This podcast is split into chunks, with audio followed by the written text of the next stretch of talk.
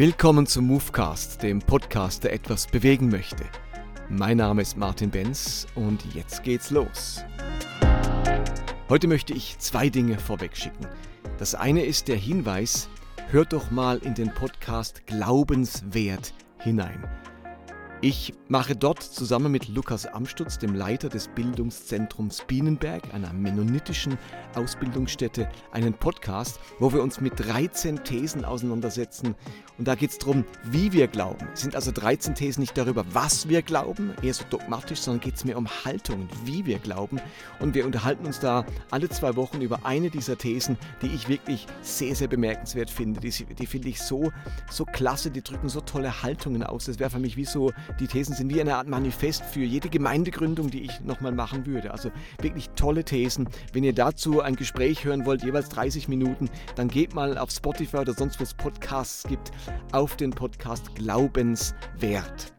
Und die andere Vorbemerkung, die betrifft die Finanzierung von Movecast. Movecast lebt, seitdem ich mich selbstständig gemacht habe, wirklich nur von Spenden.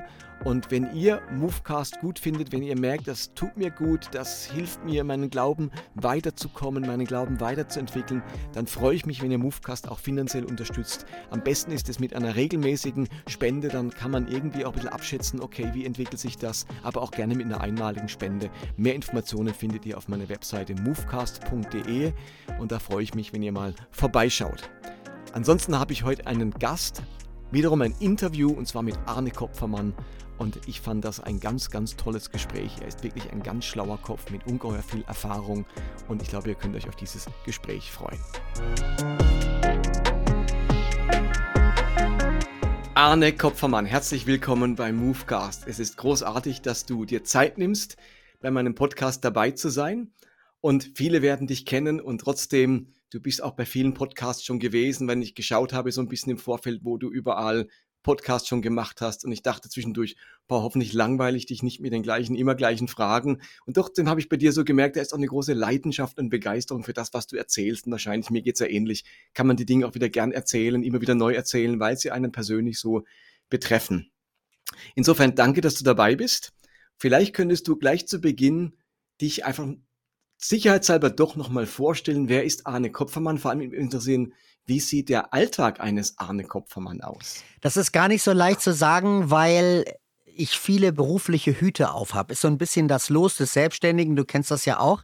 Man hat so unterschiedliche Bereiche, in denen man aktiv ist und dieser Bereich hat sich in den Jahren auch erweitert. Also fangen wir mal vorne an. Irgendwie, ich werde in den Haushalt eines Pastors hineingeboren in Hamburg. Der ist zufälligerweise auch noch der Leiter einer geistlichen Bewegung, nämlich der geistlichen Gemeinerneuerung in der evangelischen Kirche, ähm, also sprich charismatisch gemäßigte Wurzeln, die sehr stark meine Teenie-Jahre geprägt haben. Ich bin im Konfirmandenunterricht zum Glauben gekommen, also im äh, Konfirmandenunterricht meines Vaters. Das war mit zwölf und danach hat vor allem die kirchliche Jugendarbeit einen sehr starken Einfluss auf mich gehabt, die es dort in der Hauptkirche St. Petri äh, an der Mönckebergstraße mitten im Zentrum von Hamburg gab. Es hat mich stark geprägt, zumal es auch einen äh, wertvollen persönlichen Gegenpol gesetzt hat zu der eher leidvollen Gymnasialzeit bei mir, weil ich äh, so ein bisschen in der Mobbing-Opferrolle war. Und äh, das hat schon ganz, ganz früh äh, gezeigt einerseits, wie möchte ich leben, wie, wie ist Gemeinschaft äh, auf, eine, auf eine positive, schöne Art auch als Jugendlicher erlebbar. Und das, das war diese Jugendarbeit, die groß war und sehr mhm. viele Aktivitäten hatte. Und ein großer Teil dieser Aktivitäten war Musik für mich, schon sehr, sehr früh. Ich habe mit sieben angefangen, äh, in einem Chor zu singen und habe äh, zuerst das falsche Instrument gespielt und dann mit zwölf begonnen, das Richtige zu spielen, nämlich für mich und das ist Gitarre äh, in seinen mhm. unterschiedlichen Ausformungen. Das hat dann irgendwann auch den Wunsch geformt, dass Musik etwas mit meinem beruflichen Alltag zu tun hat, aber äh, die Theologie respektive Kirche, Gemeinde, Gemeindeaufbau waren so eine weitere sehr wichtige Perspektive für mich und entsprechend habe ich dann nach dem Abitur begonnen, auch zuerst Theologie an der Hochschule, also an der Universität in Hamburg zu studieren, habe das dann relativ schnell abgebrochen, weil ich gemerkt habe, dass ich mir doch nicht vorstellen kann, mit Bäffchen auf einer Kanzel okay. zu enden, äh, in mhm. diesem traditionelleren Sinne. Und habe dann erstmal die Flucht nach Amerika angetreten und habe sehr viele Vineyard Gemeinden bereist, äh, drei Monate lang von der Ostküste zur Westküste. Mein Fokus war damals Gemeindegründung, also die Vorstellung, wie entstehen neue Gemeinden, die attraktiv sind und welche Rolle spielt Musik dabei. Mhm. Das war klasse und das hat so eine gewisse Zeit äh, angehalten. Dann habe ich äh, begonnen an der Universität in Hamburg Soziologie zu studieren. Das Studium habe ich dann auch bis zur ähm, Diplomarbeit betrieben, äh, aber nur bis dahin. Und äh, das ist die Geschichte, die geht, äh, die kommt, geht gleich weiter. Ich habe dann also studiert, habe äh, nebenbei an der äh, Ansgar-Kirche, die aus der Gemeinde meines Vaters an der St. Petri-Kirche dann entstanden ist, als er die Landeskirche verlassen hat und eine Freikirche gegründet hat, mhm. die Ansgar-Kirche. Ähm, da war ich Angestellter, Jüngster, Ältester äh, dieser, dieser Gemeinde mit dem Bereich Musik und habe gleichzeitig äh, studiert. Ähm, habe dann irgendwann, als das Ansgar-Kolleg gestartet wurde, also eine theologische Ausbildungsstätte dieser jetzt neu entstehenden kleinen Freikirche, äh, mhm. dort auch äh, als Teil meiner Beschäftigung äh, studiert eine Weile und dann aber irgendwann äh, entschieden, dass ich doch Soziologie zu Ende bringe. Ähm, das habe ich, wie gesagt, bis zur Diplomarbeit getrieben, zwischenzeitlich noch äh, am äh, Kontaktstudiengang Popularmusik an der Hochschule für Musik und Theater in Hamburg studiert und äh, dort diesen popmusikalischen Arm noch ein bisschen erweitert. Ähm, und als dann das Soziologiestudium fast fertig war, da wurde bei Gerd Medien der Job des A&A-Direktors frei. Da war nämlich vorher das Lobpreislabel Polson J gerade zugekauft worden aus Wiesbaden und der Job war vakant, äh, weil Ken Jans, der das vorher ganz, ganz toll in den 90er Jahren gestaltet hatte, mit dem Verkauf entschieden hatte, jetzt gehe ich in die Schweiz. Und okay. das heißt, äh, der Job war vakant. Ich wollte den unbedingt haben. Es war einer von zwei Jobs, äh, die ich gerne in Deutschland gehabt hätte. Und also habe ich mein Studium an der Stelle dann an den Nagel gehängt und ah, okay, bin A&A-Direktor geworden, obwohl die Diplomarbeit schon geschrieben war. Also ich war nicht mehr weit entfernt von diesem Abschluss, bin aber im besten Sinne ein Ungelernter, wenn man das äh, so will und das Abitur mal ausgrenzt. Und dann habe ich sehr lange in dieser Plattenfirma äh, verbracht, für mich lange, 13 Jahre und habe aber mhm. immer parallel äh, begleitend auch äh, Musik produziert, etwa so vier, fünf Platten äh, im Jahr als Hausproduzent bei Gerd Medien und gleichzeitig an Wochenenden Musik gemacht und äh, Seminare gegeben in diesem Lobpreissegment. Das war ein unglaublich intensives Leben, ein Workaholic-Leben, würde ich heute sagen. Eines, was durchaus auch ungesunde Seiten hatte. Und irgendwann am Ende dieser Zeit, da war Gerd Medien mittlerweile an Bertelsmann verkauft worden und äh, entsprechend wurde die Luft auch ein bisschen äh, rauer, weil äh, Quartalsberichte und ähnliches haben einen anderen Fokus gesetzt. Und da war so ein kreativer Job wie meiner, der sehr stark davon lebte, auch Außenminister zu sein, nicht mhm. so ganz einfach Hand zu haben. Und irgendwann habe ich dann gemerkt, ich kann mich nicht zerreißen. Das tut auch meiner Familie überhaupt nicht gut. Wir hatten 2000 äh, unser ersten, unseren so ersten äh, Sohn bekommen, unseren einzigen Sohn und dann 2003 unsere Tochter Sarah. Und ähm, ich habe gemerkt, dass ich so viel weg war und dass äh, dieses Leben immer der Berufung hinterher ja. durchaus auch seine Schattenseiten hatte und habe dann irgendwann entschieden, Ende der 2000er Jahre, ich muss mich jetzt fokussieren. Und das lief dann auf eine Selbstständigkeit hinaus. Zuerst habe ich reduziert und dann irgendwann auch Get Medien verlassen. Und seitdem arbeite ich als freischaffender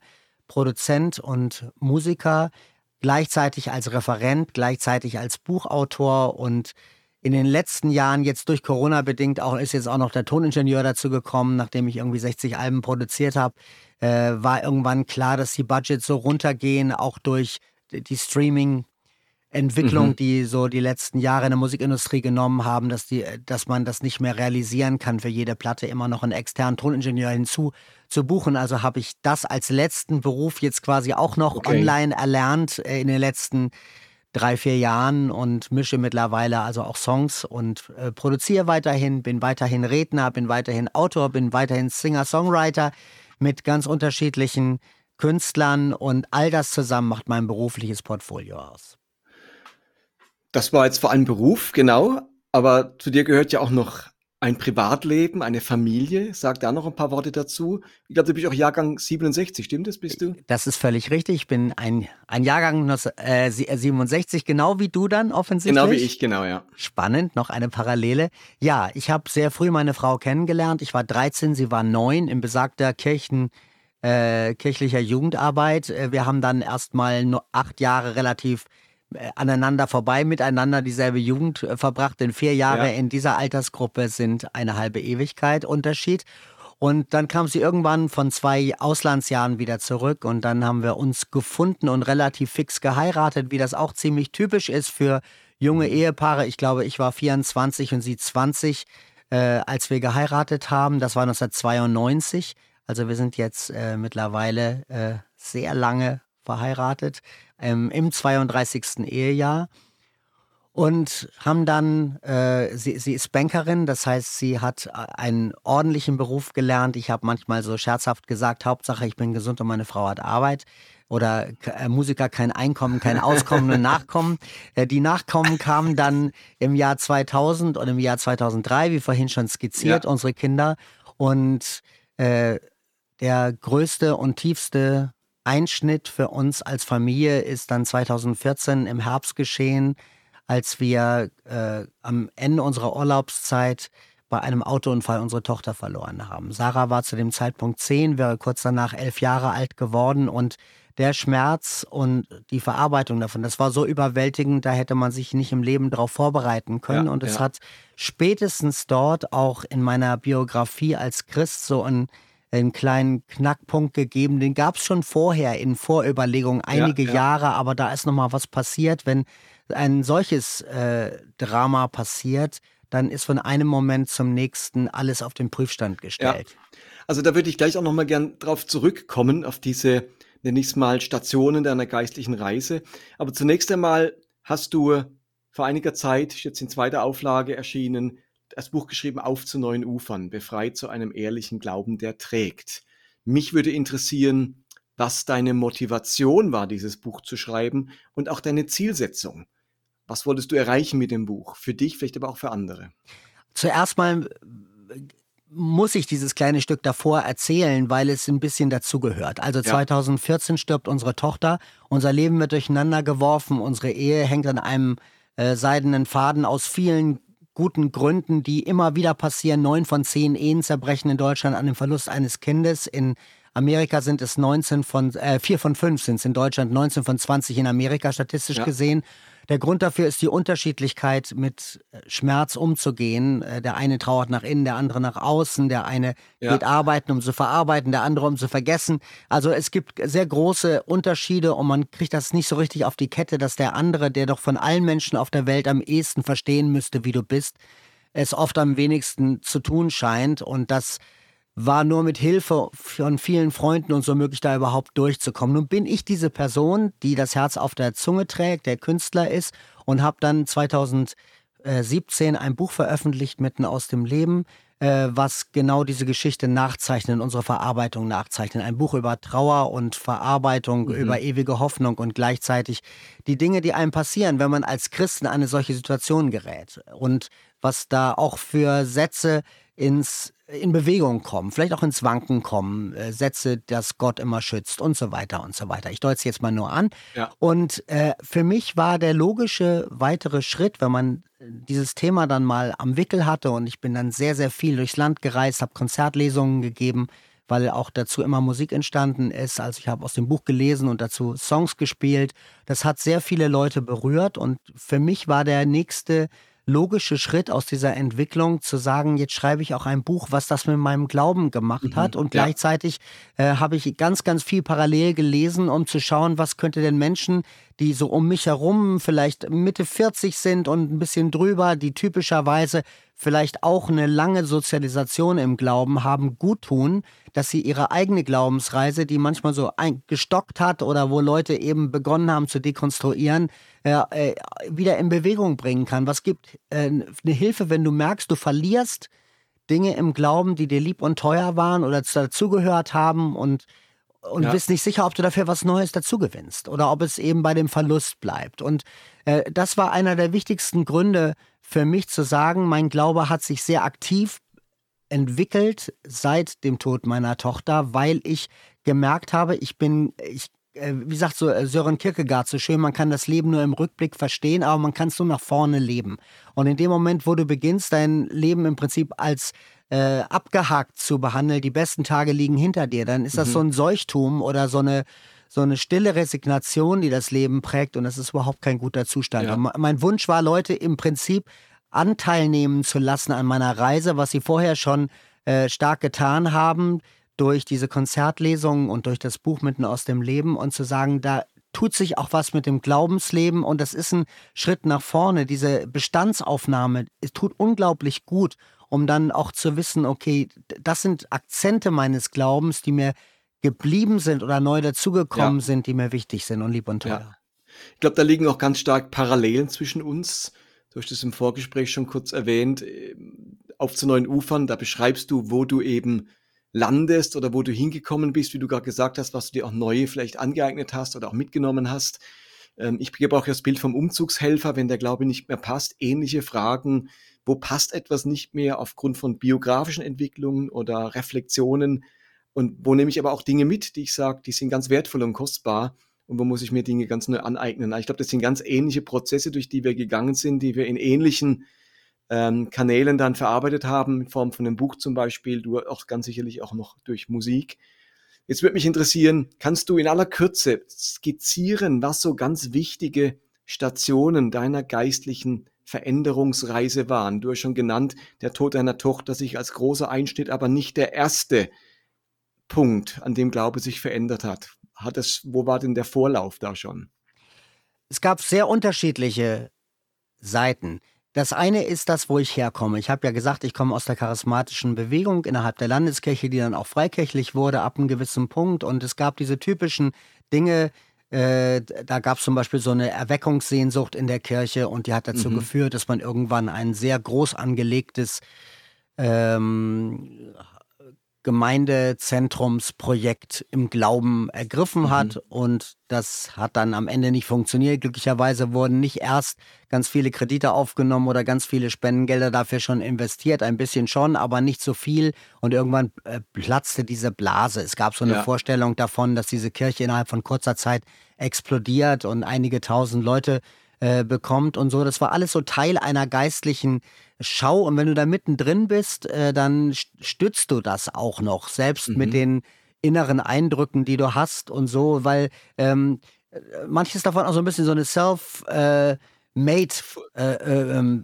ähm, Prophecy ist, nicht nur mhm. eine self-fulfilling. Also sprich, wenn du was sehen willst, dann, dann siehst du es irgendwann auch so ein bisschen. Das war so ein Punkt, der mich schon Mitte der 90er Jahre ein bisschen stutzig gemacht hat, dass das, was ich mir so stark erhofft hatte vom Glauben, dass das zum Teil nicht mit der Realität äh, einherging und dass da auch unschöne Brüche entstanden sind, die mhm. uns auch dazu gebracht haben, meine Frau und mich aus Hamburg wegzugehen, um mal ein bisschen Abstand zu gewinnen von der Gemeinde. Und das war so ein, ein erster Punkt, wo ich gedacht habe, da hat, hat das Gemeindeleben auch Spuren hinterlassen. Es gibt so ein schönes Bild von Martin Schleske, äh, der sagt, ähm, man kann auch zu heiß brennen und das verbrennt die ähm, äh, äh, gebraucht das Bild von einem, einem, Eisen, was gebraucht wird, um, um mhm. eine Geige ähm, zu schnitzen. Und er sagt, wenn das Eisen zu heiß ist, dann entstehen kantige Risse im Holz. Und das war so ein bisschen in der Seele von, von den Leuten, die so erweckungsbegeistert waren und die ja. so viel Zeit investiert haben, aber einfach zu heiß gebrannt sind und es hat das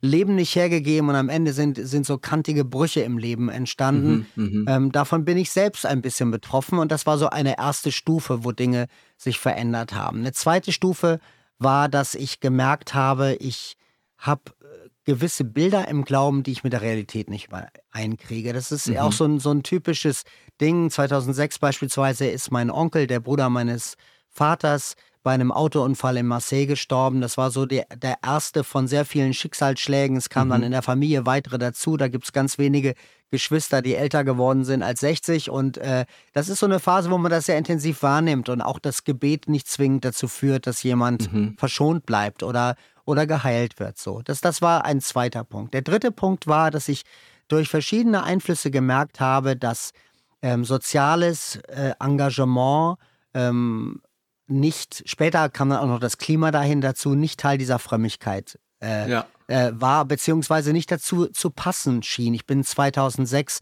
musikalischer Botschafter für World Vision geworden und habe das ganz bewusst gemacht, weil es mir wichtig war, meine mhm. Stimme zu erheben für Kinder in Not. Und da kommst du mit Dingen in Berührung, die dann wieder schwerer zusammenzukriegen sind mit manchen geistlichen Bildern. Und mir hat dann dieser Satz einfach nicht mehr behagt zu sagen, ja, lass ich doch die Diakoniestationen um das Soziale kümmern und um die soziale Ungerechtigkeit kümmern und, äh, und wir kümmern uns um das Gewinnen von Seelen. Und äh, ja. ne, so, das, das, das passte überhaupt nicht zusammen mit meinem Bild, was ich auch aus dem Neuen Testament gelesen habe, wie ich die Bergpredigt verstehe und hatte das Gefühl, es wurden innerhalb dieser Frömmigkeit, die ich sehr stark gewohnt war, einige Dinge doch ziemlich ausgeklammert, weil mhm. man setzte eben Schwerpunkte. Und das schien mir in dem Evangelium nicht gemäß zu sein. Es war zuerst mal nur, nur so, ein, so ein ungutes Gefühl, ne? Ja. so ein schlechter Geschmack im Mund und irgendwann hat sich das dann weiter äh, formiert. Das, das nächste war, dass ich das Empfinden hatte, dass so vollmundig über den Glauben gesprochen wird, dass das Geheimnisvolle an Gott, was sich nicht erklärt und was nicht zur Verfügung steht, einfach äh, deutlich zu kurz kommt. Und dieser Bereich, der wurde dann natürlich durch den Tod unserer Tochter noch weiter angetriggert. Und der, der hat weiter Dinge in Berührung gebracht, sodass ich heute sagen würde, ich habe so einen Umzug äh, von der von dem Milieu charismatischen Christentums in ein Milieu ähm, mystischen Glaubens äh, für mich vollzogen. Ich rede von Milieus ganz bewusst. Das heißt Leute, die sehr stark ähm, mit diesen Gedanken äh, den, diesen Gedanken nachgehen und sie als wichtig nehmen, dass äh, dass es diesen, diesen greifbaren und den ungreifbaren Gott gibt, dass Gott mhm. gleichzeitig verborgen und offenbar ist und dass man ja. das nur in einer Zusammenschau sehen kann. Und das hat dazu geführt, irgendwann zu sagen, ich möchte nicht mehr so ein Schwarz-Weiß-Ding mitprägen, was mir in der Lobpreiswelt sehr stark entgegengekommen ist. Ja. Und ähm, da ich die mitgestaltet habe ähm, über die Jahrzehnte, ähm, habe ich gedacht irgendwann, nein, das muss auch einen äußeren Ausdruck finden. Man muss auch anders mhm. darüber reden können, zerbrechlicher und kleinfugiger ähm, mhm. über den Glauben sprechen können, sich selber nicht so wichtig nehmen. Der Satz der Juden war mir auf einmal furchtbar wichtig. Äh, es kommt nicht darauf an, die Antworten zu haben, sondern die richtigen Fragen zu stellen. Ähm, mhm. so, solche Dinge. Und all das hat in diesen Prozess geführt. Okay.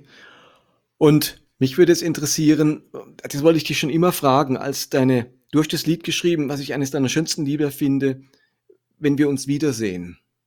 Wenn wir uns wiedersehen und so weiter. Und, mhm. und stimmt es, dass du das vor dem Tod deiner Tochter geschrieben hast? Vier Wochen vorher, ja. Das die, ist Geschichte, Wahnsinn.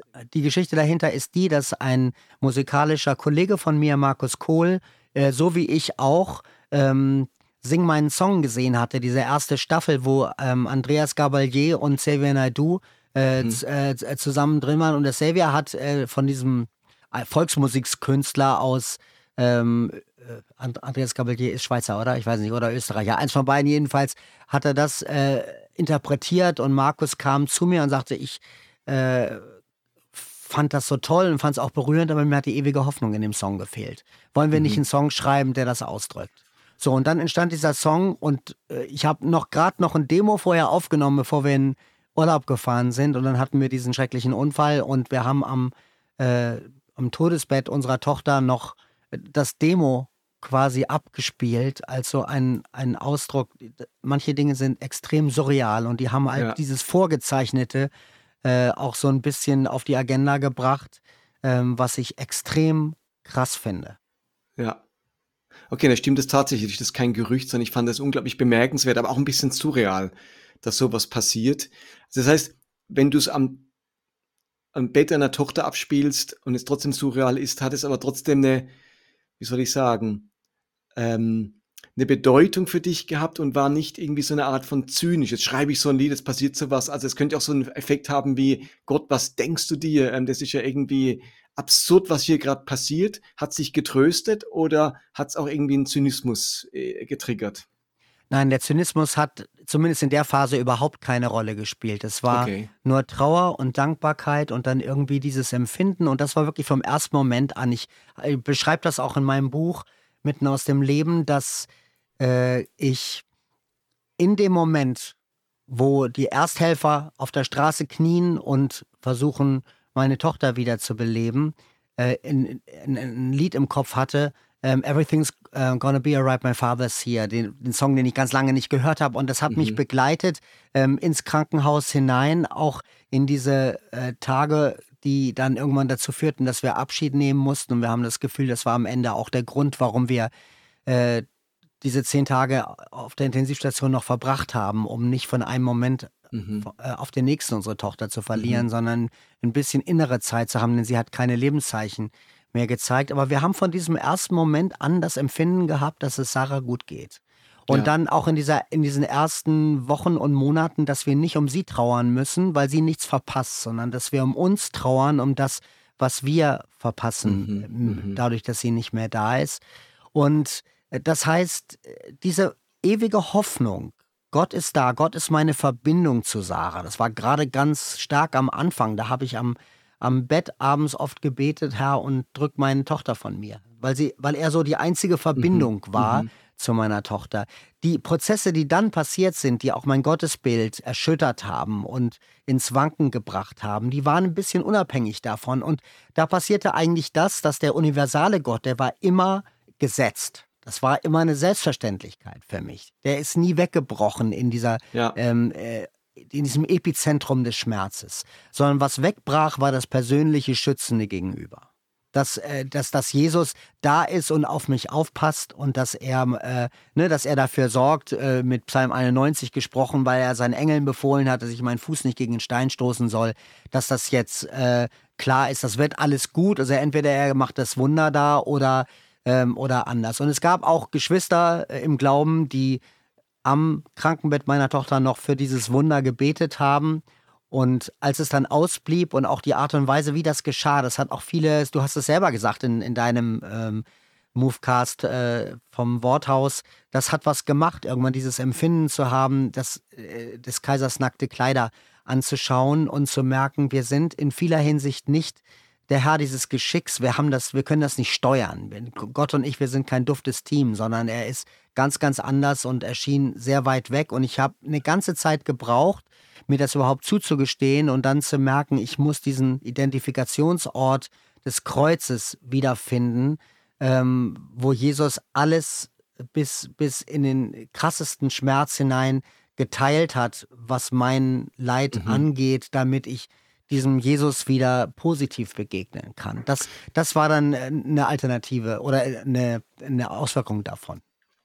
Da würde ich gerne gleich einhaken, wenn du sagst, der universelle Gott ist geblieben, der ganz persönliche, beschützende ist dir verloren gegangen. Wie, hast du das wieder gewonnen? Oder ja. was trägt dich heute? Was trägt heute dich in deinem Gottesbild? Also, du hast jetzt schon ein paar Dinge angedeutet, wie sich dein Gottesbild verändert hat. Möchtest du da noch was ergänzen? Und eben vor allem die Frage, wie hast du es wieder, den persönlichen Gott wieder gefunden? Also genau, ich habe das eben gerade nur angedeutet. Es fing damit an, ähm, dass ich bei einem Konzert im Oktober 2014 äh, von irgendjemandem, von einem Gottesdienstbesucher so ein kleines Holzkreuz in die Hand gedrückt bekommen habe, so ein ergonomisch geformtes Seelenschmeichler oder so heißen die.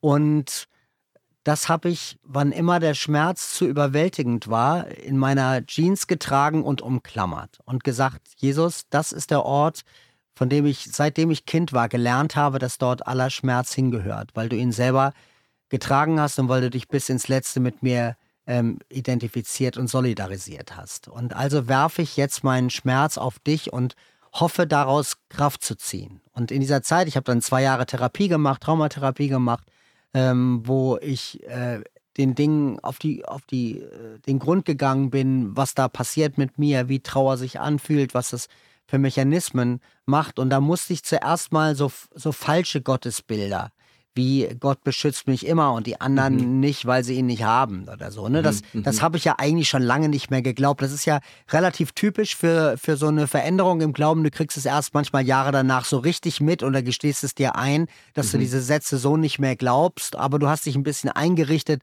und willst manches nicht so im Letzten angucken. Traurig eigentlich, aber es passiert. Und Oder es fehlen auch Worte dafür, man hat keine Sprache dafür. Genau. Äh, und du weißt eben nicht, wenn du das jetzt ablegst, was dir da noch bleibt, wie viel mhm. dann vom Zentrum des Glaubens davon betroffen ist. Denn die Ränder, die dürfen gern betroffen sein, aber wenn es ans Zentrum und damit ans Eingemachte geht, dann hat man eben einen, einen akuten Kontrollverlustgefühl, ja. äh, ein, ein solches. Und äh, das wollte ich sicherlich nicht haben, aber in dem Moment ging es nicht anders. Es, es war halt alles so, wie es war. Und äh, ich habe dann Anja hat das sehr stark formuliert, das mit dem universalen Gott. Ähm, ich deine Frau Anja. Genau. Ja. Ähm, äh, ich habe das gemerkt, dass es innerlich passiert ist und dass ich es äußerlich nicht so gezeigt habe. Vielleicht auch, weil ich trotz allem immer noch Berufschrist war, auch ein Teil meiner äh, mhm. meines, meines Lebens weiterging. Ich habe manches ausgebremst in diesem ersten Jahr, aber ein paar Dinge noch gemacht. Und, äh, und deswegen habe ich mir das äußerlich gar nicht so eingestanden. Aber ich habe gemerkt, innerlich, dieser Bezug, es, es, es ist schwang erstmal eingekehrt in, äh, in, in die Beziehung zu Jesus, wenn sie nicht von Klage geprägt war. Und mhm. ähm, das, das hat, hat was gemacht und dieser Prozess hat vielleicht so, so ein, zwei, äh, drei Jahre gedauert, bis ich das Gefühl hatte, ich docke wieder an, äh, an, an, an dieser persönlichen Ebene mit ihm. Aber es ist auch nicht mehr so wie vorher. Auch das muss ich mir eingestehen. Es ist auch jetzt, fast zehn Jahre danach, mhm. nicht mehr so ungebrochen wie vorher, sondern es ist so, da bleibt dieses Gefühl von, du bist zu groß für mich. Ich verstehe das nicht. Ich verstehe mhm. Dinge, wie du, wie du handelst, nicht. Ich muss damit leben. Ich habe keine andere Wahl. Du bist Gott, ich bin es nicht. Aber ich kann nicht mehr so leichtzüngig behaupten, ich würde deinen Wegen auf die Schliche kommen und auf die Spur kommen und damit ein, ein Bündnis eingehen, ich tue das nach wie vor. Erstens, weil ich es nicht anders will. Zweitens, weil ich es nicht anders weiß. Und, und aber ich, ich lasse dieses Unbekannte, dieses, äh, mhm. äh, dieses nicht greifbare äh, Teil des Ganzen sein und tröste mich damit, dass das, dass das in Ordnung ist, dass ich Gott nicht verstehen muss. Ja. Also ich habe ja auch so eine Zerbruchserfahrung hinter mir nicht so dramatisch, da ist niemand verstorben, aber die Ehe, die zerbrochen ist, fühlt sich aber auch ein bisschen an, als wäre da jemand gestorben, man hat keinen Zugriff mehr auf einen Menschen, den man zutiefst liebt. Und mir ging es aber ähnlich, dass da ganz vieles auch an Gottesbildern, auch an Urvertrauen erstmal kaputt gegangen ist, auch die Erwartung, Gott schützt die Ehe oder eben hier Gott schützt das Kind. Und mir ging es ähnlich, wie du das gerade formulierst, dass ich keine Antworten gefunden habe. Ich konnte es mir auch nicht erklären, warum Gott es so gemacht hat. Und es war mir zu blöd, irgendwelche komischen, frommen Zwecke dahinter zu entdecken, äh, der Heiligung oder der Veränderung. Das war mir irgendwie erstmal zu billig. Ich habe also keine Antwort gefunden und trotzdem wieder Frieden gefunden, im Sinne von im, tief im Herzen doch das Wissen, dass Gott mein Leben in seiner Hand hält. Also und Friede nicht nur als Auswirkung oder Resultat von befriedigenden Antworten, sondern Frieden auch als spirituelles, mystisches Geschehen im Herzen ohne diese Antworten. Hast du das, ging dir das ähnlich oder wie geht's dir deinem, deinem Gottvertrauen heute? Ja, das geht mir ähnlich.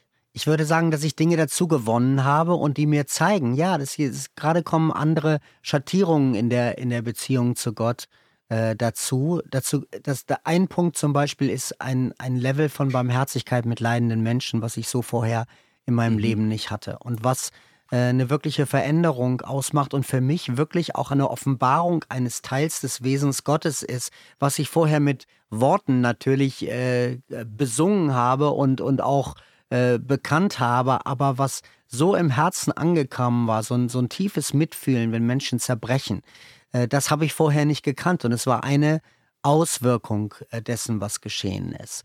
Eine, eine Auswirkung ist das Ringen um um Menschen, die auf der Suche sind und die, äh, die man einfach nicht erschlagen darf mit zu einfachen ähm, Argumentationsketten und zu einfachen, äh, wenn du das nur so und so siehst, dann kommst mhm. du irgendwo hin. Sondern zu sagen, äh, Menschen ähm, kommen auf dem Weg an ähm, und, und haben ihre eigene Zeit, die sie bewältigen müssen, um das zu tun, haben ihre eigenen Zugangswege zu Gott. Die, die gehen manchmal durch eine Kirche, ganz oft über Freunde. Sie sind, sie sind nicht ähm, zu bündeln und in fünf Kategorien zu packen und so geht das eben, wie man zum Glauben ja. findet. Sondern unser Leben so individuell und geliebt und ungesteuert, äh, äh, wie marionettenmäßig es von Gott ist, ähm, hat, hat diese Möglichkeit, dass es auch diese ganzen langen Wege gibt, ähm, die, die zum Teil ähm, in kein Lehrbuch passen. Und, äh, und mein Weg ist in so vieler Hinsicht so eigen und anders als der von anderen, dass ich nicht das Gefühl habe, ich muss, äh, ich muss etwas hinter mir lassen und brechen mit meiner Vergangenheit, ähm, sondern ich muss einfach nur diese losen Enden, die es da gibt und die, die alle auch sehr heilsame Seiten haben, die muss ich wieder zusammenbringen. Ich darf nicht ein vernichtendes Urteil über den Glauben meiner 20er oder 30er Lebensjahre sprechen mhm. oder 40er, weil die waren nicht unauthentisch. Die haben ja. damals zu mir gepasst. Die waren Teil meiner ja, Biografie. Ganz wichtig, ja. Und äh, ich kann, kann jetzt nicht, wenn ich das tue, dann ist es einfach eine Verkürzung zu sagen, es war alles Schrott und äh, ich lebe jetzt ein bisschen mit erweitertem Horizont, mir sind die Scheuklappen genommen worden. Das stimmt in gewisser Weise, aber manchmal äh, tut es auch ein bisschen weh, diese Ursprünglichkeit ähm, verloren zu haben, die in dieser ersten Phase des, des Glaubens, vielleicht diesen ersten 10, 20 Jahren ähm, äh, des Glaubens lag und die ein bisschen äh, auf der Strecke geblieben ist mit dem Erlebten und mit dem Reflektierten und so weiter. Und für mich ist die entscheidende Frage, das ist auch so ein wichtiges Kapitel in diesem zweiten Buch auf zu neuen Ufern, ähm, die, wie man dann wieder zu einer zweiten Naivität findet. Ja, genau. Denn ähm, mein, mein, Vater hat mir irgendwann mal diesen Satz mitgegeben, Arne, wenn du lange im Glauben bist und nur lange genug vers äh, verschiedene Christen und Gruppen und Überzeugungen und so angeguckt hast, kommst du irgendwann an eine Kreuzung. Und wenn du nach links abbiegst, das ist der Weg des Zynikers, der sagt, es wird eh alles nicht so heiß gegessen, wie es gekocht wird. Und ich setze mich mal bequem in der zweiten Reihe zurück, verschränke die Arme, zücke den Bleistift und schreibe alles auf, was man gegen den Prediger da vorne oder gegen den Musiker da vorne vorzubringen hat, dann ist das eigentlich eine relativ traurige, blutleere Existenz. Die Alternative dazu ist, dass du nach rechts abbiegen musst und dann musst du sowas wie eine zweite Naivität finden, die darin besteht, dass die Fragen, jetzt nicht mehr ignoriert werden, wie in einer, in einer vielleicht ersten, kindlicheren mhm. Phase des Glaubens, sondern dass du durch diese Fragen durchgegangen bist, ohne sie letztlich beantworten zu können. Und dass du irgendwann ja. in Frieden darin findest, zu sagen, ich kenne diese Antworten nicht und werde sie in dieser Lebzeit auch nicht bekommen, aber die Beschäftigung damit hat mir in der Tiefe einen anderen Gott, einen weiteren Gott, einen größeren Gott gezeigt, ähm, und ich ruhe in diesem Vertrauen oder ich lerne es darin zu ruhen, dass er sehr wohl die Geschicke des Universums, der Welt und auch meine in seinen Händen hält und dass er weiß, was er mir zumuten kann und was nicht. Das erscheint mir manchmal der härteste Teil zu sein, ähm, ob er das wirklich so genau weiß, was er mir zumuten kann und was nicht. Aber wenn ich in mein Leben gucke und jetzt sage, wo ich rausgekommen bin, auch als der Kämpfer, der ich geworden bin, ganz früh, ich habe es vorhin erwähnt, durch die äh, Zeit in der Schule, durch diese leidvollen Erfahrungen, mhm. die damit einhergingen, in einer ansonsten relativ heilen Existenz und dann später durch den Tod meiner Tochter und durch das Reflektieren von ganz, ganz vielen, von Hunderten von Berichten von Menschen, die Ähnliches erlebt haben. Und mhm. wenn man das selbst öffentlich macht, dann melden sie sich natürlich und du redest ja. mit ihnen am Tisch und auch äh, in schriftlicher Form. Und, und diese Reflexion, die macht ja etwas mit dir. Und mhm ähm, den, den Teil, der, der fällt, fällt schwerer zu sagen, okay, das hat Gott trotzdem alles supi in der Hand. Aber es ist, es ist Teil dieser, dieser Erfahrung zu sagen, ich, ich komme trotzdem wieder an bei, bei diesem ursprünglichen Du weißt. Du weißt, ist so ein ganz, ganz wichtiger Zwei-Worte-Satz in meinem Leben geworden. Gott, du weißt. Und da kommt der ganze Müll mit äh, zwischen den äh, Zeilen zum Ausdruck, wie auch das, das Vertrauensvolle, was mir nicht abhanden gekommen ist. Mhm. Ach, spannend, ja. Ja. Jetzt, wenn sich so das Gottesbild verändert durch solche Ereignisse im Leben, ändert sich ganz oft auch das Bibelverständnis. Auch da hast du ein Kapitel in deinem Buch über die zweite Naivität, und du schreibst in deinem Buch, du, du zitierst Adolf Schlatter als Quintessenz vom Bibelverständnis, das lese ich gerade mal vor.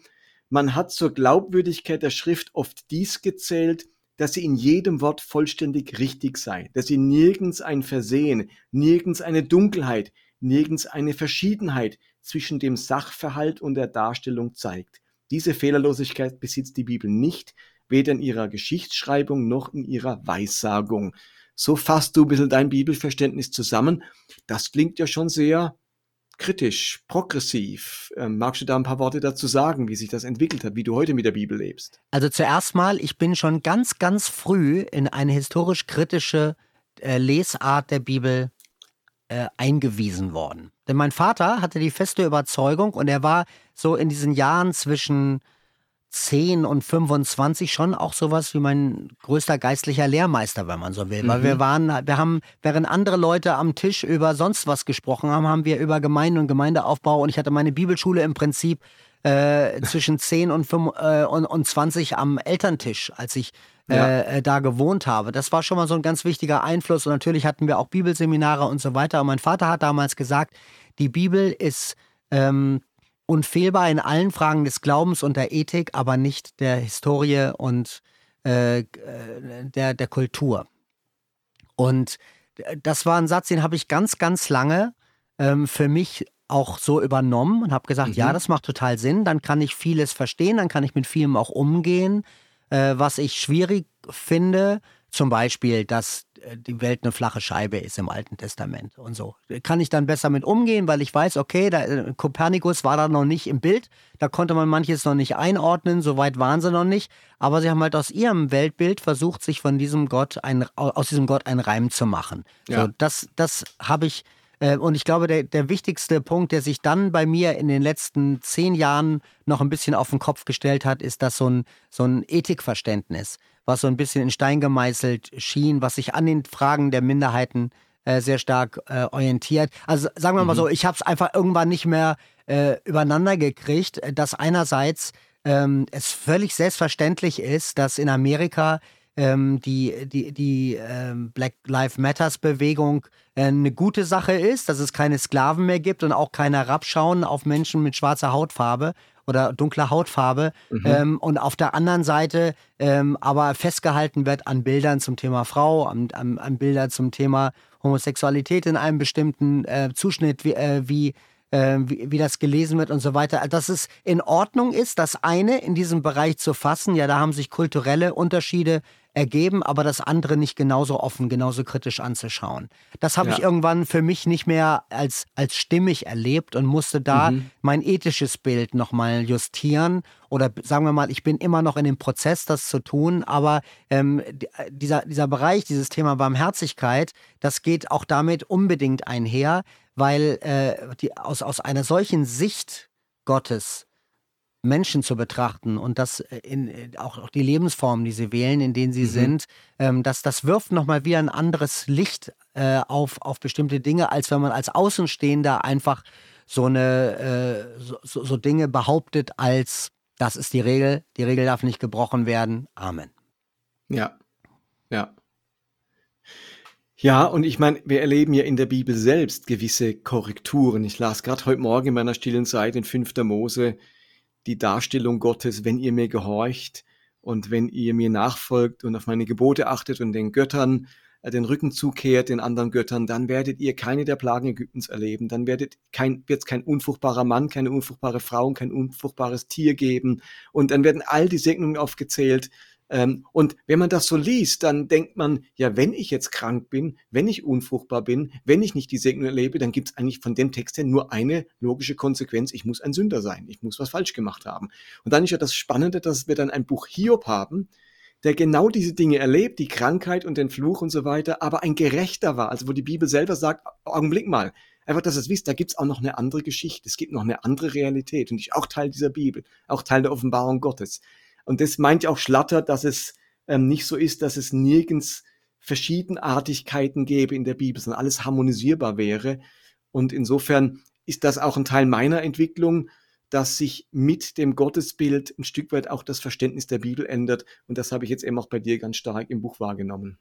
Ja, das ist, das ist so, das äh, hat wie gesagt viel früher angefangen, so in vielen der Interviews, die mit mir äh, passiert sind, äh, an, in denen ich teil war, äh, die haben das so gesagt, durch den Tod deiner Tochter hat sich das ja alles verändert. Und da würde ich sagen, nein, das ist nicht richtig. Das ist ja. zum Teil schon 15 Jahre vorher in Bewegung gekommen. Manches davon habe ich formuliert. Ich habe 2006 ein Album rausgebracht, Geheimnisvoller Gott, was ganz viel von diesen Entwicklungen schon äh, vor, äh, weggenommen hat und mhm, was gemerkt mhm. hat, oh, ich, ich beschäftige mich schon intensiv mit meiner charismatischen Frömmigkeit und auch mit ihren ähm, Peaks, die ähm, die nicht so richtig ausbalanciert ja. äh, erschienen. Und, äh, und das heißt, dieser Prozess, der dauert oft lang und der hat dazu geführt, dass das ist natürlich kein das muss man auch wirklich den Leuten ganz ehrlich sagen, die, äh, die sagen, ja, kommt da nicht dein, dein Bild ins Wanken. Wenn du die Bibel differenziert liest, dann ist das auch, auch weniger in Stein gemeißelt, weniger plakativ. Dann ist es, dann ringt man mehr um Positionen mhm. und man ringt mehr darum, äh, den Weg äh, zu finden. Ja. Ich finde deswegen dieses Bild, Karte und Gebiet, was der Podcast von äh, Thorsten Dietz und Tobias Feix gebraucht, wenn ähm, sich das Gebiet verändert, dann muss man schauen, wo die Karte auch noch ähm, gut das Gebiet lesen lässt und, und wo nicht. Ich finde das ein großartiges Bild, weil es mhm. einem das Dilemma so schön zeigt, äh, in dem ja. man ähm, ist mit der Bibel äh, im Jahr 2024 und auch schon vorher gewesen ist. Äh, ja. Und äh, dann hilft es wirklich, sich diese Zeit zu nehmen, es, es gut in die Karte zu gucken und, und, und zu schauen, was, was ist Feld, was nicht bestellt ist, wo, wo, wo nicht eingetragen ist, dass es hier noch eine Straße gibt und da noch eine und da noch eine. Und mhm. das aber nicht dazu zu nehmen, zu sagen, dass die Bibel ist ein Fabelbuch, es ist ein altes Werk, es ist natürlich das wichtigste Buch der Geschichte, ganz äh, unbenommen, aber es hat nicht mehr so viel Relevanz. Es hat ganz, ganz viel Relevanz und es hat diese Tiefenwirkung zwischen den Zeilen, ähm, die nach wie vor bleibt und die mein ganzes künstlerisches und auch theologisches Verständnis ja. und Schaffen prägt, nach wie vor ja, und auch ja, weiter prägen wird. Ach, spannend, ja. Spannend. Jetzt würde ich aber gerne noch auf ein anderes Thema zu sprechen kommen. Du hast ja auch viel Gemeindeerfahrung eben. Deine eigene Geschichte, erst Landeskirche mit deinem Vater, dann Ansgar, freikirchliche Formen. Du hast ganz viel Vineyard kennengelernt und in viele Gemeinden hineingeschaut. Mich beschäftigt augenblicklich ganz stark die Frage, wie sieht Kirche, wie sieht Kirche der Zukunft aus?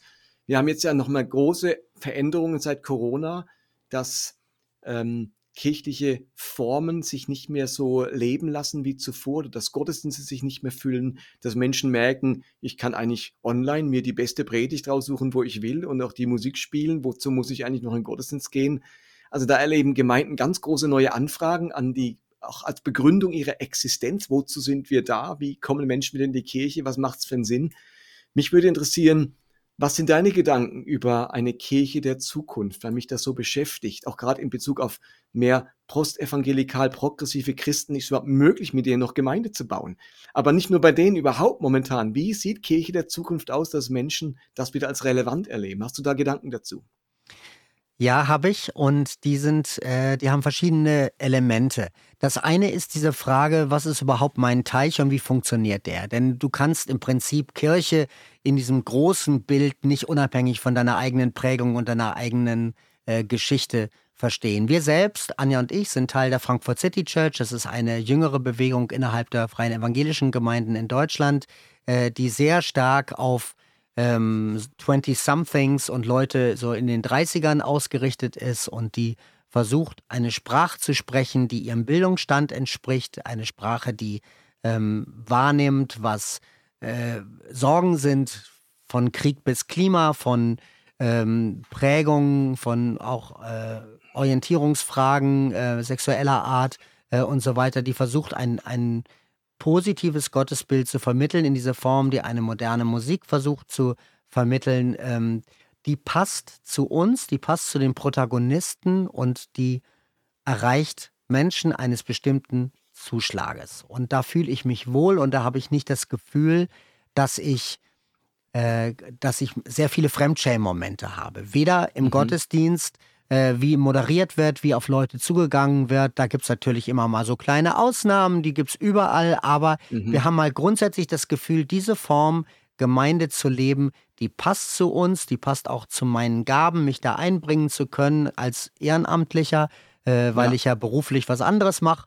Und äh, und das ist schon mal so, eine, schon so eine wichtige Grundlage. Deswegen würde ich gern damit anfangen, mit dem lokalen Bezug, weil äh, man kann immer das große Bild denken und am Ende muss man es trotzdem runterbrechen auf, würden meine eigenen Freunde, und wir haben eine Menge ähm, säkulare Freunde, Leute, die nicht zwingend kirchlich sozialisiert sind, ähm, ja, ja. Ähm, über die letzten 20 Jahre gewonnen und diese Freundschaften auch kultiviert. Das sind bestimmt acht oder zehn Leute, die wir wirklich schätzen, die regelmäßig nicht in den Gottesdienst gehen, die irgendwo so ein, ein Gottesbild haben, manchmal diffuser, manchmal konkreter, aber jedenfalls ja. nicht mit dieser typischen Art und Weise zusammenzubringen. Und eine der Fragen, eine der, der herausfordernden Fragen ist, würden die bei uns in der Frankfurt City Church sich wohlfühlen? Würden sie sich da wiedererkennen? Würden sie sich aufgehoben fühlen? Was würde fehlen? Was wäre nötig, damit ähm, das für sie vielleicht auch zu irgendeiner Zeit ihres Lebens ein geistliches Zuhause sein kann? So, das, ist,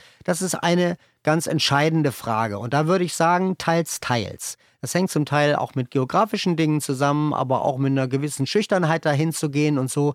Also es ist, es ist interessant, äh, wie man es schafft, dann äh, zu, zu reden und was die, was die Sprache angeht, auch so unterwegs zu sein, dass die Leute, selbst wenn die nie einen Fuß über die Schwelle unserer Kirche setzen, dass sie trotzdem von, äh, von, von uns, Kopfermanns, genug Evangelium im Laufe der Zeit durch die Beziehung, die wir mit ihnen leben, mhm. mitbekommen, durch Kleinigkeiten wie, dass wenn wir eine Reise machen, wir sagen, können wir am Sonntag da mal in den Gottesdienst gehen, in Paris gibt es die und die Gemeinde oder in New York, wenn man Reisen mit bestimmten engen Freunden macht, dass man den Glauben dort, dort mit reinbringt. Und äh, dann redet man natürlich auch darüber, was gibt es für, für Bewegungen und, und was ist da. Und jetzt komme ich auf die, die globalere Ebene, auf die größere Ebene, auf die ja. weitere Ebene. Ich glaube, dass äh, die Zeit von sehr schwarz-weißen äh, Sätzen in vielen Kirchen vorbei ist. Dass, die, äh, dass so eine gewisse Vollmundigkeit, man weiß, wie es geht, die hat sich schon relativ früh ähm, äh, verabschiedet in, in, in bestimmten äh, mhm. Gemeinden, mhm. die ich so, so, zur groben Mitte zählen würde. Und ähm, das ist jetzt, ich habe das Gefühl, jetzt die, die Ränder im Moment werden krasser, die, die, die werden mehr zu einer geschlossenen Bubble.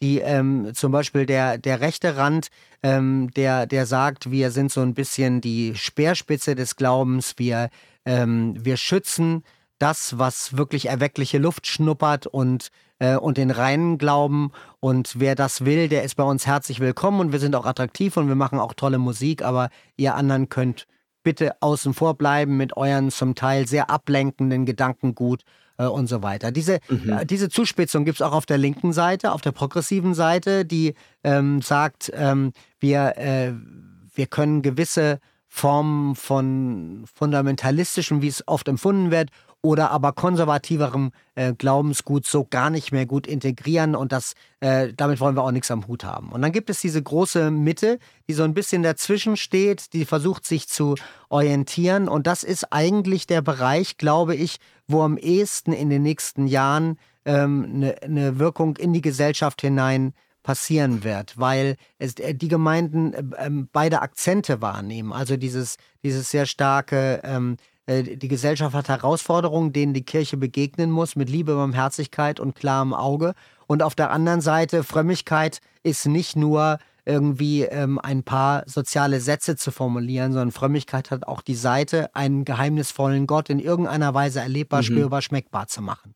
So, und ähm, ich habe das, das Empfinden, dass Gemeinden, die in Zukunft stärker in eine säkularisierte Welt hineinprägen können, wie in ein Land, in dem weniger als zwei Prozent am Sonntag in die Kirche gehen.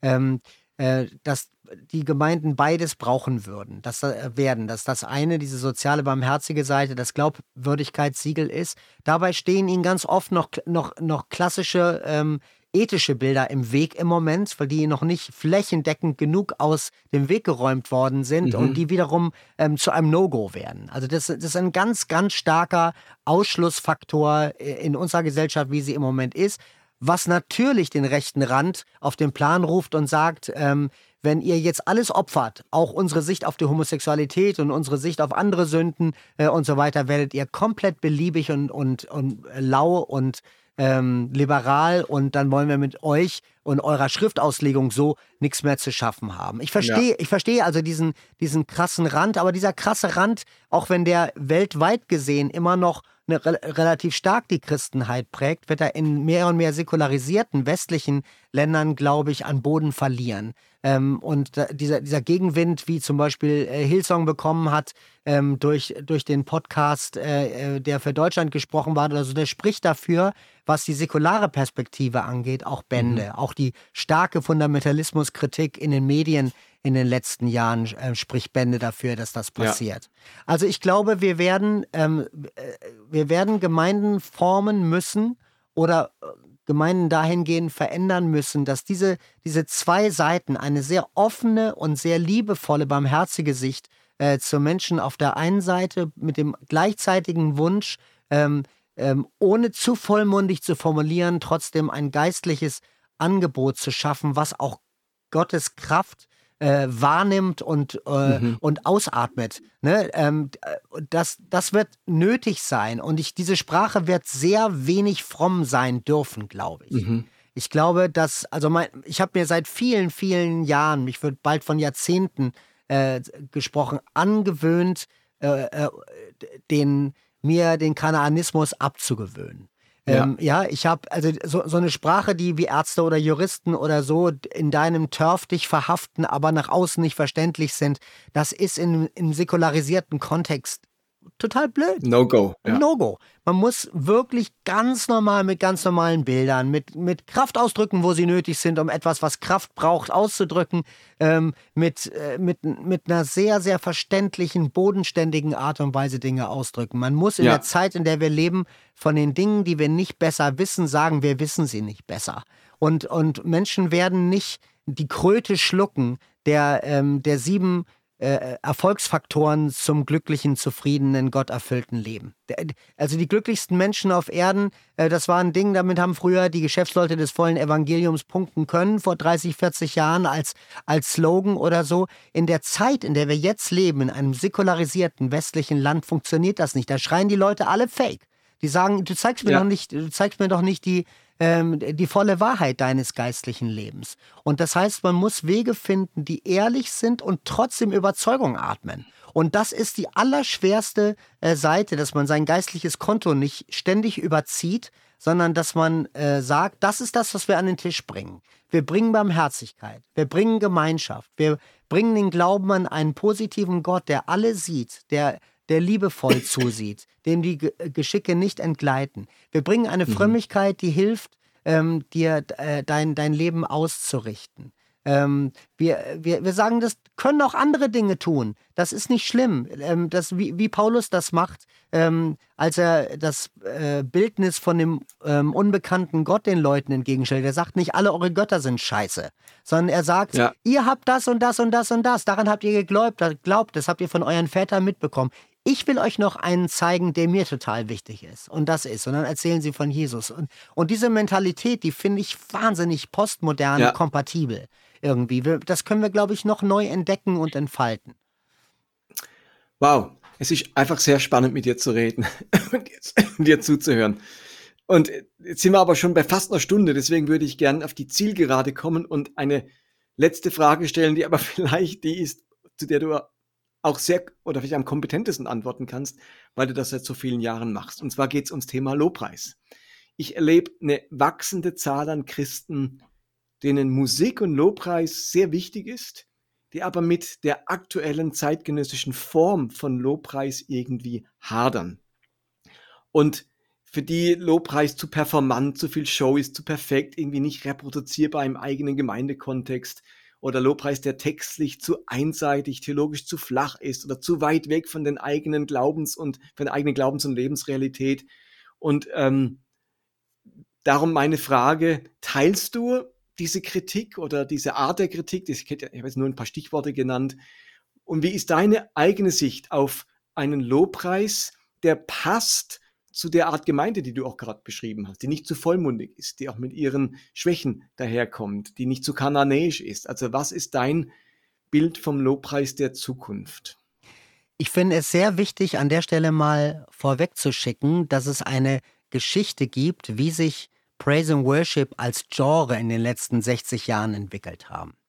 Ähm, das ist nämlich ganz, ganz, ganz fest in charismatischer Hand gewesen von den ersten Tagen an und hat dort seine Prägung erfahren. Das heißt, wenn du dir die Protagonisten anschaust in der Welt, die im Moment Worship am stärksten prägen, was sicherlich zweifellos Hillsong nach wie vor ist, Bethel Music ist, Elevation Music ist in Kalifornien. Dazu kommen noch die Passion-Bewegung, dazu gibt es noch einige Leute in ähm, in England, äh, die sehr stark äh, geprägt haben. Das sind Leute, die einen ganz großen Teil der Worship-Welt prägen. Und von denen sind 80 bis 90 Prozent ähm, Charismatiker mit einem bestimmten Glaubenstheologie-Hintergrund, mit einer mhm, bestimmten mhm. Sichtweise auf die Welt, eine Art und Weise auf die Welt zu schauen, die auch sehr stark ähm, ähm, die Machtfrage stellt. Also wer hat die Macht? Jesus durchbricht äh, den Machtbereich des Teufels. Ähm, vieles von der Sprache ist kämpferisch und da, von dort geprägt. Und viele ja. Bilder kommen auch von dort. Wenn man erstmal in die unsichtbare Welt einbricht und wenn man diesen Wirkungsbereich des Teufels zerstört, ähm, dann passiert auch ganz viel in der sichtbaren Welt. Und je, mhm. ich manchmal ein bisschen kritisch gesagt, ist es auch so, je weniger man in der sichtbaren Welt ähm, sieht, desto mehr wollen, äh, will diese Frömmigkeit in der unsichtbaren Welt Schaden anrichten, damit on the long run irgendwas auch in der sichtbaren Welt passiert in Form von Erweckung und die kann dann stoßartig innerhalb von kürzester Zeit äh, alles auf den Kopf stellen und so weiter. Das ist so ja. eine Vorstellung, die habe ich mein ganzes geistliches Leben lang gehört.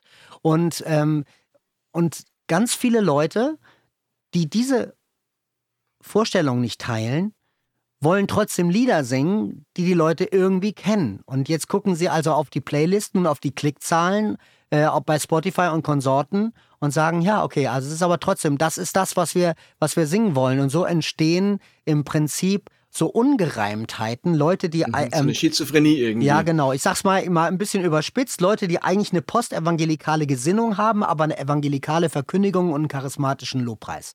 Das passt irgendwann hinten und vorne nicht mehr zusammen. Du willst im Prinzip so die Leidenschaft von äh, und damit auch ein bisschen das Schwarz-Weiße ähm, von, von der charismatischen Lobpreiserfahrung. Du willst ähm, ein, ein, ein konservativ traditionelles evangelikales Verkündigungsbild und gleichzeitig willst du Menschen, die immer mehr Identi äh, Identitätsprobleme haben und so äh, aus der Postmoderne kommen, dort ähm, zögerlich äh, sind, äh, zu krasse Wahrheiten irgendwie für sich ranzulassen, weil Wahrheit eh ein brüchiges Gebilde ist äh, und so weiter. Die willst du über einen Kamm scheren und was da entsteht, ist oft ein Bild, wo es dann klemmt in, in dem Dazwischen, weil Leute spüren irgendwie, ja, irgendwie kann, kannst du, wenn du das eine willst, nicht ganz mehr so das andere mhm. machen.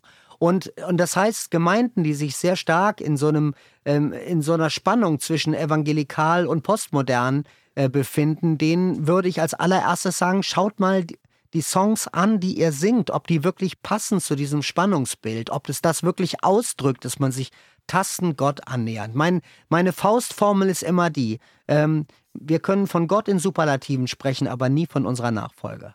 Wenn wir das tun, dann, ähm, dann über, schreiten wir unsere Kompetenzen äh, und begehen eine Form von Hybris. Also von, äh, von, von wir könnten bis zum Ende der Welt glaubhaft vom ersten bis zum letzten Tag schwarz-weiß äh, Gott äh, nachfolgen. Und unser Herz sagt uns oft genug, dass das nicht stimmt. Und wir, ähm, ja. Äh, wir helf, behelfen uns bei diesen Superlativbegriffen dann damit, es ist doch nur eine Absichtserklärung. Aber mhm. der Kopf will nicht so lange diese, diese, diese Eigenübersetzung leisten müssen. Er will irgendwann das Gefühl haben, ich will auch Lieder, die meine Frömmigkeit wirklich ausdrücken, die nicht, ja. die nicht die ganz große Geste machen, wenn mir gerade nach der wirklich kleinen äh, Geste zumute ist. Und das braucht schlicht andere Lieder und die werden aus einer anderen Zeit kommen. Man findet solche Lieder auch bei Hillsong, man findet solche Lieder auch bei Bethel. Aber es sind natürlich wenige, weil die so ein, so, so ein Seitenausschnitt von einer ansonsten eher triumphalen mhm. Sichtweise auf den Glauben und das Leben sind. Und das heißt, mein einer Aufruf ist an evangelikale und postevangelikale Christen, dass sie anfangen, jetzt eine Alternative ähm, Lobpreisfrömmigkeit für sich zu formulieren und zu formieren. Und da haben wir Jahre, die wir im Verzug sind. Aber es ist mhm. dringend nötig. Es muss irgendwann so sein, dass die Lieder, die aus dieser evangelikal-postevangelikalen Bewegung kommen, genauso gut, genauso catchy und genauso oft geklickt sind äh, wie die anderen. Erst dann wird es sich so auf eine gesunde Art und Weise durchmischen. Und, ähm, und diese Entwicklung, die ist hochinteressant. Ähm, zum Beispiel, Albert Frei hat sie gemacht. Martin Pepper ja. hat sie durchgemacht. Viele Leute, die, die 30, 40 Jahre ähm, auch in unserem Land prägende Personen waren, haben, ähm, je mehr sie sozusagen auch ihre geistlichen Schälungen und äh, Zerbrucherfahrungen und so weiter gemacht haben, haben irgendwann äh, verstanden, okay, unser Bild, was wir vermittelt haben, ist zu eng. Ich sage immer, wir haben den Leuten für die guten Zeiten des Lebens Lieder geliehen, aber wir haben ihnen keine Lieder geliehen für die zerbrechlichen und verlustreichen Zeiten des mhm. Lebens. Und es geschieht dasselbe, was auch bei Beziehungen im menschlichen Kontext passiert wenn ich keine Worte mehr habe, um meine Beziehung zu Gott auszudrücken, weil die Worte zu triumphalistisch sind, die ich immer gebraucht habe und die greifen ja. jetzt nicht mehr, dann werde ich sprachlos Gott gegenüber und die Folge ist Beziehungsverlust. Wann immer ich die Sprache und die Kommunikation verliere mit meinem Gegenüber, egal ob das Gott ist oder Menschen, dann ja. droht Beziehungsverlust. Und wir haben ihnen mhm. für diese Zeiten oft nicht genug Texte und Lieder gegeben, die das ausdrücken und artikulieren, weil die Leute werden ihr eigenes Klagelied nicht dann einfach selber schreiben. Dazu sind viele ja, nicht in der Lage. Wow, das ist höchst spannend. Sag die Faustregel nochmal. Man darf man, ähm, äh, von Gott nach Herzenslust in Superlativen sprechen, weil er diesen Superlativen standhält. Aber von meiner eigenen Nachfolge spreche ich zerbrechlich, spreche ich in in Absichtserklärungen und in Bruchstücken. Ich spreche nicht vollmundig schwarz-weiß. Ich sage nicht, ich gebe alles für dich hin. Äh, mir wirklich, das ist bei mir so krass, dass ich diesen, ich durchzucke jedes Mal, wenn dieser mhm. Text an der Leinwand vor mir steht, ähm, weil ich sage, weil, weil ich mich damit auseinandersetze, ob dieses alles ähm, auf ein Leben trifft im Moment, was das abdeckt. Und mhm. ich sage das im selben Atemzug als jemand, der in seinem ersten Buch äh, nach Sarahs Tod noch geschrieben hat, ähm, äh, diese Zeile in der deutscheren, äh, krasseren Version von Blessed Be Your Name von Matt Redman, dir gehört mein Lob in der Bridge, wo es heißt, egal was du mir gibst, egal was du mir nimmst, du bist und bleibst mein Gott.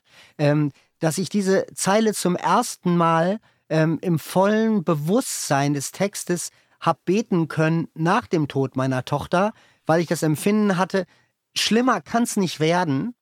Und ich bin trotzdem an diesem Gott stecken geblieben. Aber, mhm, mhm, aber, aber die, die Bedeutung zu haben, egal was du mir nimmst, ähm, muss sicher zumindest solchen Verlusterfahrungen wie denen, die wir erlebt haben, auch stellen können, ohne zu sagen, ja, weiß ich nicht so genau, ob das dann so mhm. wäre.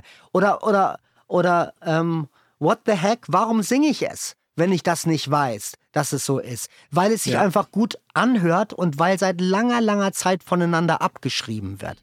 Nun ist vielleicht eins ganz wichtig zu sagen, der Kontext äh, von diesen Protagonisten, die unseren Lobpreis stark geprägt haben, ist ganz stark angelsächsisch und da nochmal stark auch aus Amerika geprägt. Und nun ist in Amerika die Art und Weise, wie gedacht und gesprochen wird, auch ein bisschen anders als bei uns. Everything's marvelous. Everything's just perfect, ja, just, just ist das fine. Superlativ mehr im Wortschatz drin als bei Ganz, uns. ganz genau. Und das ist also auch eine kulturelle Frage. Ähm, ne, ähm, äh, wenn alles super ist, wenn alles fein ist, so als, als, als eine Mentalität, die natürlich verlogen ist, muss man auch mal ganz klar sagen, aber es ist eben auch ein, ein kulturelles Ding. Ähm, das, das ist so eine Art, ähm, ähm, The Easy Way of Life äh, zu empfinden, schon in der, in der gesamten Kultur. Und wenn das so ist, dann sind, dann sind die Worte auch nicht ganz so auf der Goldwaage. Die sind nirgendwo so auf der Goldwaage.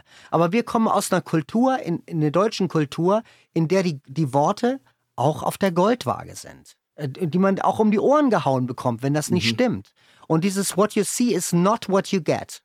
Das muss flächendeckender aus dem deutschen Lobpreis verschwinden damit ja. Äh, das wieder ernst genommen werden kann für denkende Menschen, die auch durch schmerzvolle Prozesse hindurch müssen und die sagen, äh, wir, wir kriegen eben nicht das Kleider, als Kaisers neue Kleider verkauft. Sondern, ja, ja. sondern wir, kriegen, äh, wir kriegen was Ernsthaftes, was zu unserem Leben passt, was auch zu den Brüchen passt. Wie zu den hohen Momenten, den tollen Momenten, den Glückserfahrungen des Glaubens. Ja. Ah, das war jetzt ganz, ganz wertvoll, was du da über Lobpreis gesagt hast. Also vielen, vielen Dank. Damit sind wir so gut wie am Ende. Gibt es noch etwas, wo du den Hörern gerne mitgeben würdest, wo du, äh, wo dir auf dem Herzen brennt oder wo du sagst, das ist auch nochmal so eine Faustregel, die ich, ach, wenn ich die nur raushauen darf, äh, dass die Menschen sie hören. Gibt es da irgendetwas? Es Ganz gibt spontan. Diesen, es gibt diesen wunderbaren Satz von Mark Twain.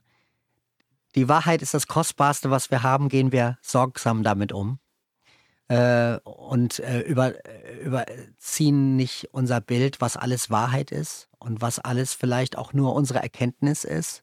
Ähm, und so, ich, ich glaube, dass damit wir in einer Zeit, die so komplex ist, wie der, in der wir jetzt leben, ähm, gut durch die Jahrzehnte unseres Lebens kommen, müssen wir die Haltung haben, lebenslang Lernende sein zu wollen, mhm, mhm, Fragen stehen lassen zu wollen, nicht alles zur Wahrheit zu erklären. Manches darf unverbrieft ähm, mit, mit Brief und äh, Siegel Wahrheit sein für uns und es auch das ganze Leben lang bleiben. Aber andere Dinge am Rand müssen nicht gleich mit heilig gesprochen werden. Und mhm, wir Frommen mhm. haben manchmal diese Angewohnheit, dass wir zu viele Dinge ähm, in unserem Leben heilig gesprochen haben und damit als unantastbar erklärt haben. Und damit ähm, ist es fast so wie so ein Supertanker. Der braucht Kilometer, bevor er wenden kann weil da schon viel zu viel starr ist. Die, die ne? das, das ist kein kleines, wendiges ja. Boot. Man muss auch kein Flummi werden, der ständig irgendwie in alle Richtungen geht. Das geht. Es geht nicht um Flummi oder Supertanker. Es geht irgendwie um die Mitte. Dass man, ja. dass man einen Weg findet, trotzdem äh, noch, noch veränderungsfähig zu bleiben und auch im Kopf veränderungsfähig zu bleiben. Das würde ich Leuten gerne mitgeben. Ja, großartig. Arne, vielen, vielen Dank für deine Gedanken, für die Zeit, die du dir genommen hast. Da steckt ganz viel drin in dieser Stunde, die wir miteinander gesprochen haben. Also herzlichen Dank und ich wünsche dir ähm, alles Gute auf dem, in dem Prozess, wo du drin steckst, wo du selber weiterhin ein Lernender bist, aber besonders auch im Liederschreiben, auch in der Zukunft, dass du einen Beitrag leisten kannst dazu, dass wir in Deutschland wieder in diesen, in den Lobpreis reinwachsen, der eben nicht nur von diesen Superlativen und dem Triumphalistischen geprägt ist, sondern der die Erfahrung, die du gemacht hast, äh, aufgreift und Menschen dadurch sprachfähig macht, die in ähnliche Tiefen des Lebens hineingeraten sind und dankbar sind, wenn sie da Worte finden durch Lieder oder durch, ähm, ja, genau, die man so in den Gemeinden wieder singt. Also dir alles Gute auf diesem Weg. Ganz herzlichen Dank. Und nochmal der Hinweis auf dein Buch, Auf zu neuen Ufern, in Gerd Mädchen erschienen. Also lohnt sich da reinzuschauen. Also vielen Dank für deine Zeit. Sehr gerne.